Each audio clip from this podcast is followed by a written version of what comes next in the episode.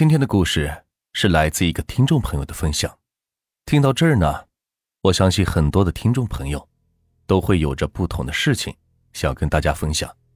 如果你有着相同的境遇，你可以直接分享给暖玉，或者添加暖玉的微信，微信就在下方的简介里。你的故事将有可能做成成品，在这里供大家分享。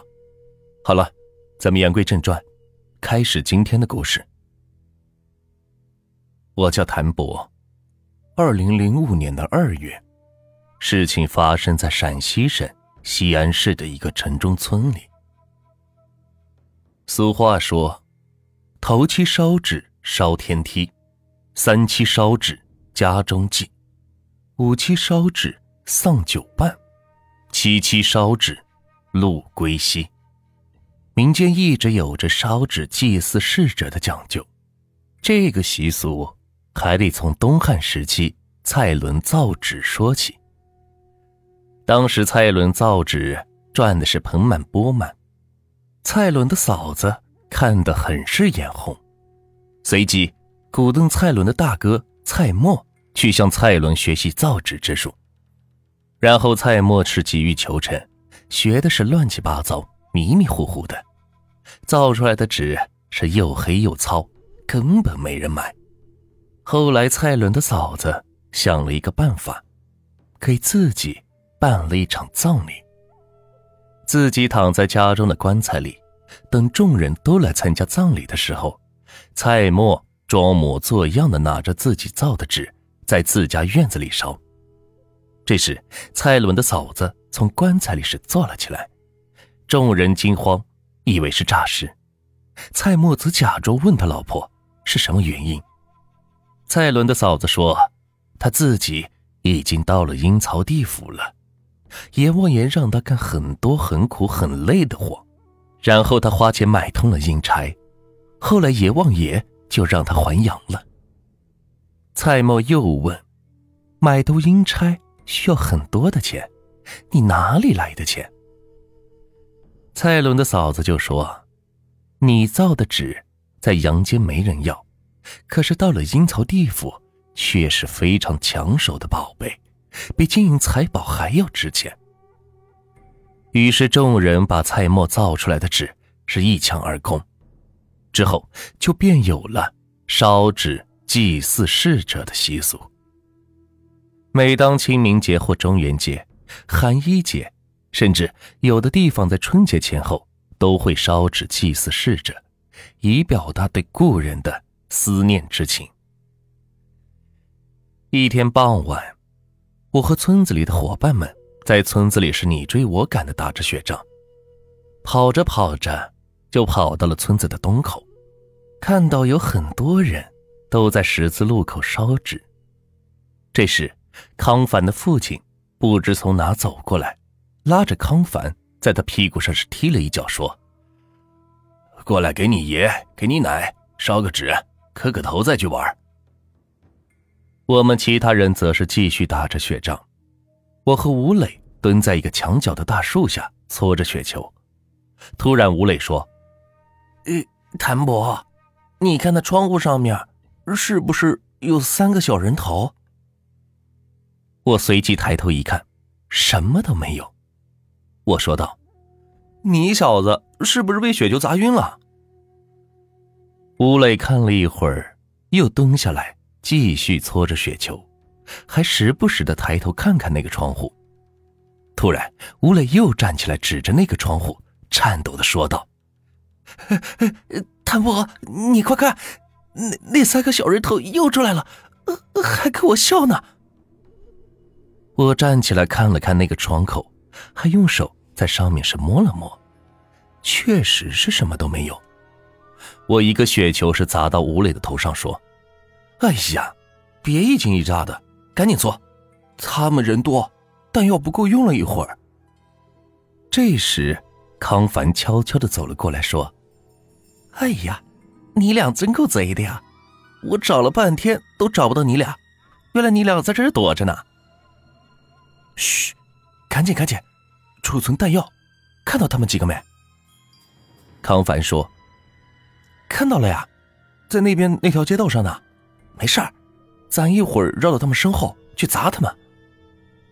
随后，我们三个拿着搓好的雪球，就从墙角是走了出去。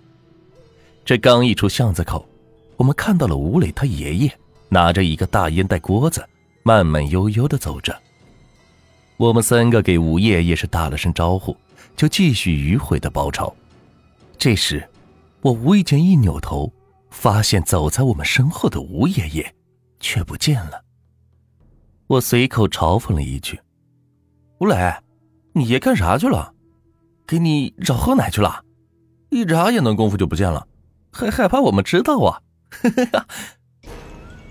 吴磊没吭声，一直跟着我俩在后面。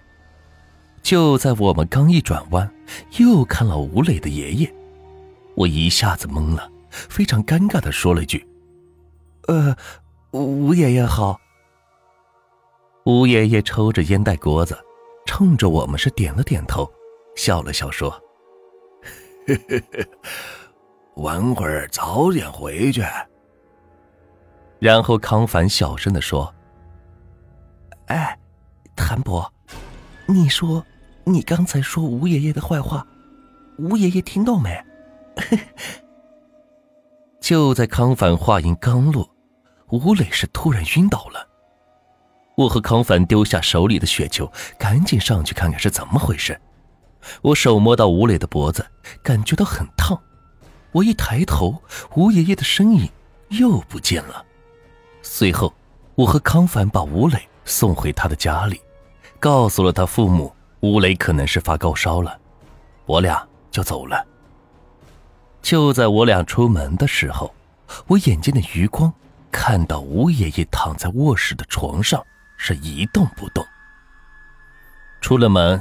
我就问康凡：“哎，康凡，你刚看到吴爷爷在房间床上躺着了吗？”“看到了呀，怎么了？”“这老头怎么比咱们跑的还快？”这时，康凡才意识到有些不对劲儿，便说道：“哎，是啊，吴爷爷不是前段时间摔了一跤，把腿摔骨折了吗？刚才我们见到他的时候。”腿脚都是好好的。我正在想是怎么回事的时候，康凡又说：“哎，吴爷爷不会是灵魂出窍了吧？咱们刚才看到的是吴爷爷的魂魄吧？你你之前不是有过灵游的经验吗？哎，滚蛋！说不定老头腿脚好了呢。好了好了，不说了。”随后。这个话题就再也没有提起过，直到十一点多，我们各自回家了。过了两三天，我正在睡梦中，被一阵唢呐声给吵醒。